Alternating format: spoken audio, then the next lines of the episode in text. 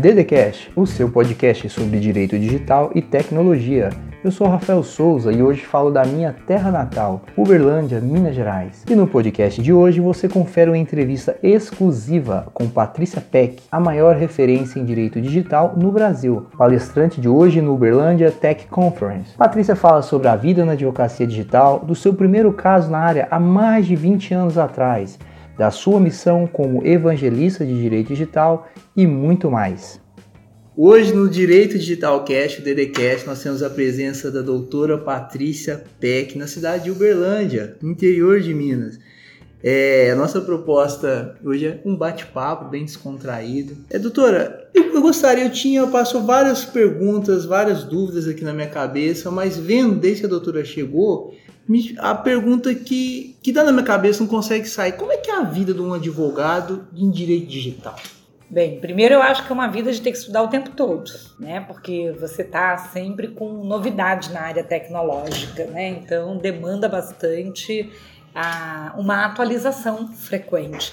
E se você for olhar nas rotinas do direito, é muito natural, você depois que adota um modelo, uma metodologia, uma prática, você vai tendo casos parecidos, vai repetindo aquilo. Então, na tradição assim da advocacia, é, não havia um hábito de que você precisa a, a, toda hora ficar fazendo um ciclo de inovação, é. né? Então, acho que a primeira coisa é pensar que talvez coisas que você cria como modelos duram alguns meses, mas muitas vezes nem dura de um ano para outro, ou nem é consigo, nem consegue usar de um cliente. É tudo muito rápido, um cliente né? para outro, é. Segunda coisa, é, como a tecnologia muda muito, você tem que estar estudando. Então, eu fui fazer agora uma missão a convite do governo americano, Departamento de Estado. Fui representando o Brasil, foram 28 países, tinha um representante de Portugal também.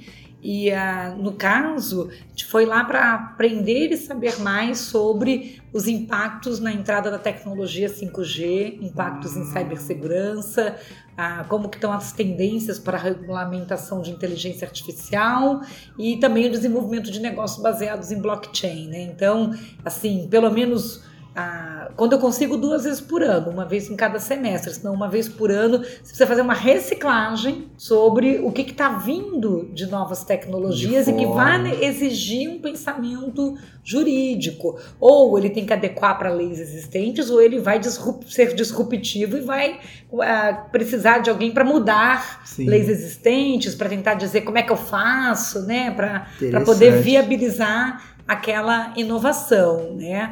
Então, acho que a primeira coisa é isso, não, é isso. não existe uma zona de conforto, né? Então, às vezes aquela pessoa quer um sossego, quer uma, uma coisa com mais rotina. o direito digital gera esse de problema. Cinco anos atrás, não. aproveitar aquela eu, petição. Eu tô com 20 anos de trabalho do direito digital, comecei em 1998, né? E meu primeiro caso foi de bankline, foi de banco, conexão de escada naquela época.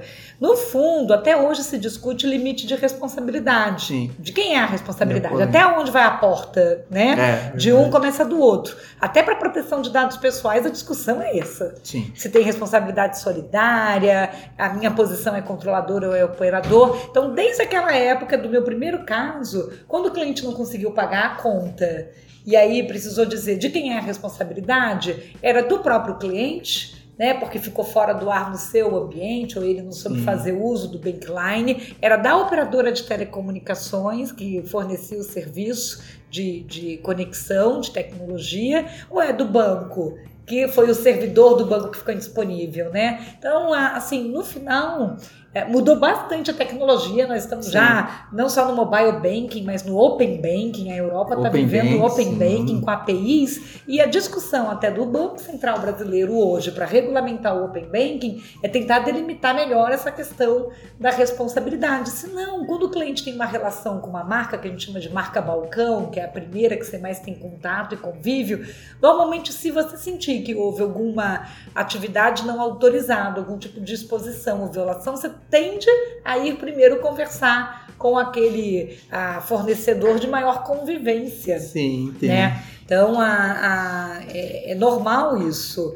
Então, o que eu acho interessante é que ah, você precisa estar fazendo sempre um, um, um, PDCA, revisitando, revisitando a visão. Então, uma coisa que um ano atrás, de repente, podia não conseguir fazer juridicamente falando, às vezes passa um ano e você já consegue é uma trazer. rotina de estudo, é, né? De estudo, estudo permanente. E eu, eu me uma... sinto uma eterna estudante. Estudiosa, isso eu acho é. muito bom, né? E uma curiosidade, como a senhora trabalha muito com pessoas da área da tecnologia, com Uhum. informáticos, né? Empreendedores, a senhora acredita que aquela formalidade tradicional no direito, no direito digital, no direito de tecnologia, é um pouco mais assim, não tão formal, mais relax, mais tranquilo, tratamento com, com informático, como é isso? Então, eu, eu comecei minha carreira já atendendo é, gerentes, diretores de tecnologia, CIO, né? depois também da área do marketing, mas sempre assim, a expectativa do cliente é alguém que transmita confiança. Segurança. É uma segurança,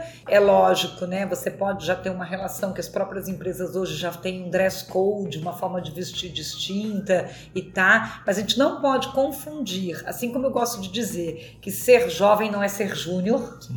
Você pode ser jovem e saber muito daquele assunto, mas primeiro a aparência que a pessoa olha e diz: cadê os cabelos brancos? Será que essa pessoa vai entender bem disso, né? Para ser um counselor, um advisor, um conselheiro, né?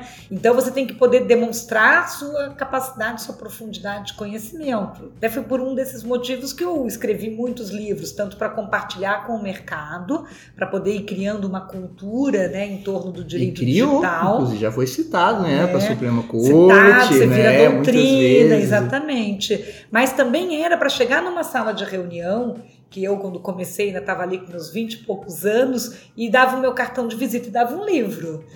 né? Jovem, né? Hoje em dia, na igreja, menina. hoje em dia você assina o PHD, né? Sou PHD, tenho doutorado e tudo. Então, apesar de ter toda essa questão de trabalhar com tecnologia, vem as startups, né? As fintechs, seguro-tech, todas health tech, quer dizer, todo mundo está com tecnologia. Mas ah, na hora do, do vamos ver, do quem foi que assinou embaixo o parecer, as recomendações contratuais, quem você vai chamar para te defender num tribunal, é, nessa hora e tomada de decision maker de quem está ali precisando, ele, ele quer sentir essa segurança. segurança. Então, assim, é, trabalho com muita gente que é analista de dados, trabalho com pessoas que, que fazem toda uma, uma parte mais de, de marketing digital, existe gente bastante descolada no look, na né? forma de falar, na linguagem.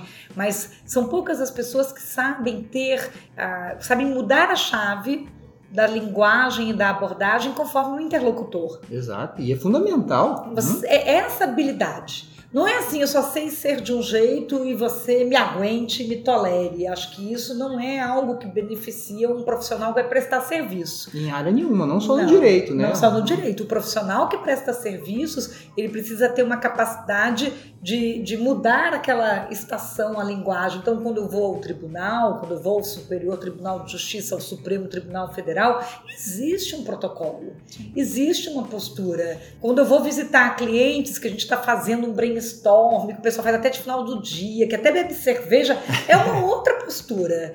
Então, assim, a sua flexibilidade profissional de conseguir saber agir nas duas situações e nas duas transmitir conteúdo, conhecimento, confiança, segurança no que está dizendo, maravilha.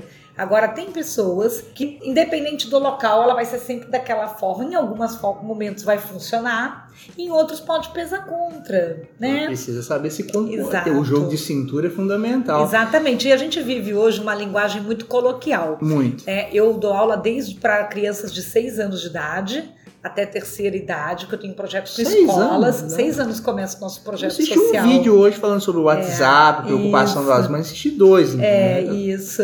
Então eu tenho um instituto que foi fundado em 2010, chama a Start, né? Então, Start, com Start, I, né? E ah, sem- antes do S vem um I, Start. E, e essa capacidade, esse treino de sentar com um presidente de empresa, que sentar com um ministro ah, ah, do Supremo, e sentar com uma criança de seis anos, e para todos eles você conseguir dialogar sobre é, direitos, obrigações, responsabilidades, limites e tá, é, é, isso vai te dando um repertório que faz um profissional mais completo. Completo, né? Porque né? é uma criança que chama de tia, né? Provavelmente é o que acontece. E com as crianças a gente gosta de explicar para elas no primeiro ano do fundamental que uh, uh, é muito importante quando a gente se porta na internet, a gente sempre ser uma pessoa com verdade, com transparência, que mentir é um problema ético né? Desde Sócrates você vê que mentira não é ético e que o mentir e o enganar, né, o deceive, até para eu de repente entrar num ambiente que eu não tenho idade para aquilo, que eu boto uma data de nascimento diferente da minha, que isso é o crime da falsa identidade, falsidade do documental, falsidade ideológica. E aí eu costumo dizer para eles, mas tenho certeza que não tem nenhum criminoso aqui. e eles ficam chocados. Aí sempre tem um que levanta a mão e fala, ai professora, olha, eu tenho, sei lá, oito anos, dez, e eu tô lá naquela, no Instagram, eu tô com um canal de vídeo no YouTube, e eu eu coloquei uma intimidade para estar tá lá. Se eu cancelar o perfil, deixo de ser um criminoso. Que aí você está conseguindo transmitir uma coisa que é o papel social da advocacia. As pessoas deveriam saber sobre as regras, é, serem educadas em postura ética, valores e as leis também vêm nesse pacote, né? E saber na prática, ou seja, essa situação me coloca tá, num risco. Isso aqui eu tenho um problema ético e jurídico, essa situação tá tudo bem. Aí alguns perguntam assim: vem cá, como é que eu conserto? Como? Né? Como? E aí você fala: olha, lá mesmo no termo de uso, sabe o termo de uso que o pessoal que não ninguém lê? lê né? né? Você vai aprender que você tem que ler antes.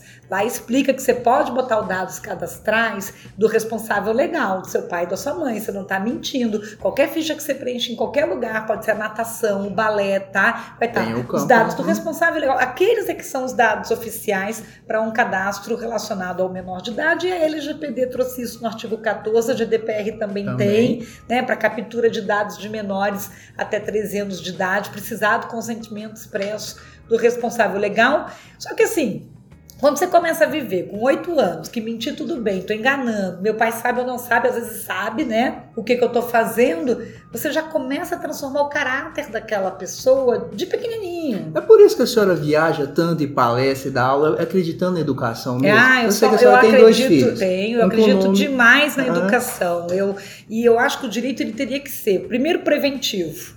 Para ser preventivo tem que ser educativo. Né? Não é palavras né? difíceis, é, a gente chama isso de linguagem clara hoje em dia, né? O termo que é usado, a linguagem clara a pessoa entenda o que você está dizendo.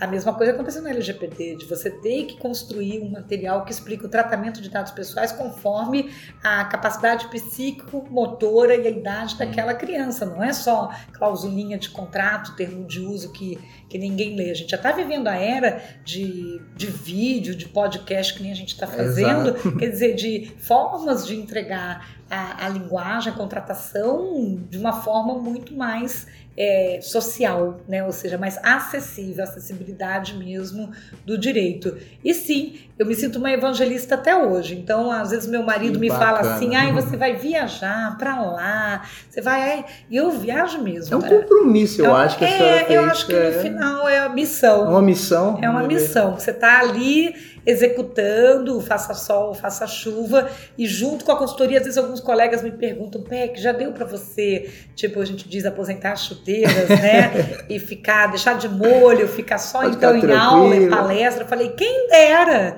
quem dera, eu espero um dia fazer isso, de me dedicar só ao acadêmico educacional. Mas a consultoria demanda muito. Hum. E até hoje eu sou o líder de inovação dentro da, da equipe do escritório, no sentido de quando a gente tem que pensar fora da caixinha. Então o pessoal vem me consultar, né? Aquela coisa parece oráculo, é, né? O oráculo. E aí trocar uma ideia. Então faço brainstorm de projetos, de kickoff de projeto com a equipe. Faço uma homologação de projetos. A não ser que já seja o nosso feijão com arroz do direito digital, que já deu para construir feijão com arroz, né? Depois de 20 anos. Se não, mas você vê, agora todos os clientes querem contratação totalmente digital. E a gente sempre trabalhou com paperless como cultura também. Eu tenho uma campanha que diz morte ao carinho carimbo. É mesmo? É, porque carimbo prejudica a cultura digital. As pessoas imprimem uma coisa que original era digital só para carimbar. Aí carimba, rubrica e depois digitaliza e bota no sistema. Morte ao RP. Carimbo. Morte ao carimbo. Vai ser o nome desse episódio. Morte é, ao carimbo morte com Patrícia carimbo, que é essa mudança. E é uma mudança de mindset.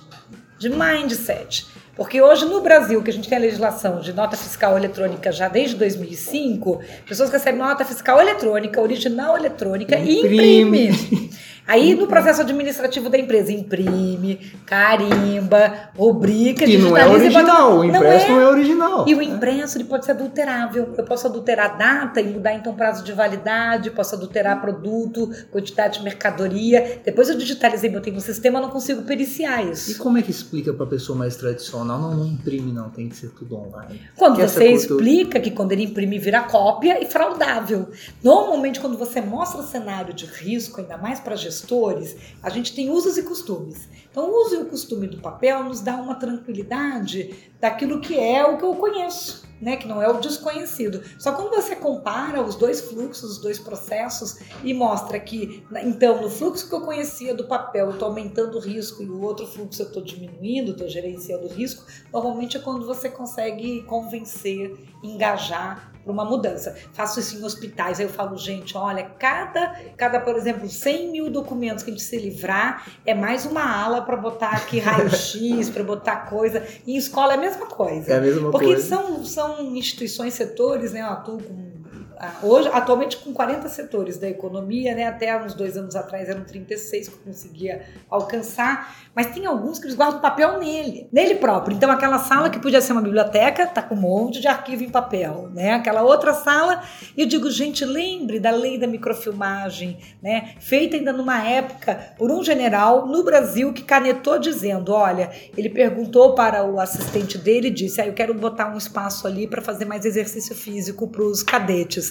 Aí o, o assistente, né, o oficial, disse para ele: Ah, mas a gente guarda os arquivos. Aí ele disse: Mas a gente precisa guardar esses papéis? E o oficial respondeu: Bem, general, você que decide. Se você canetar, a gente joga tudo fora. E aí foi assim que foi criado a legislação da microfilmagem em 1968. 68, eu não sabia. 68, aí você a gente acha a gente tão arrojado para mim, uma pessoa que imprime e-mail, imprime nota fiscal eletrônica, imprime um contrato que estava eletrônico, ela tá mais antiga que 1968.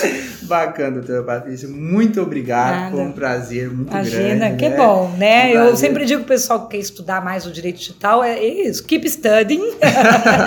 é, é, e, e, e, e produza porque é uma área com uma possibilidade de, de descobertas né, de essas descobertas geram, podem gerar saltos. Toma um exemplo né? da doutora Patrícia com 23 é. e poucos anos e é. mais o livro, né? E o livro, isso. Hoje eu tenho 25 livros publicados. Olha. Né? Não parei mais. Você falou, né? Eu tenho dois filhos, um menino e uma menina. Então eu falo que eu fui melhor produzindo livros do que filhos.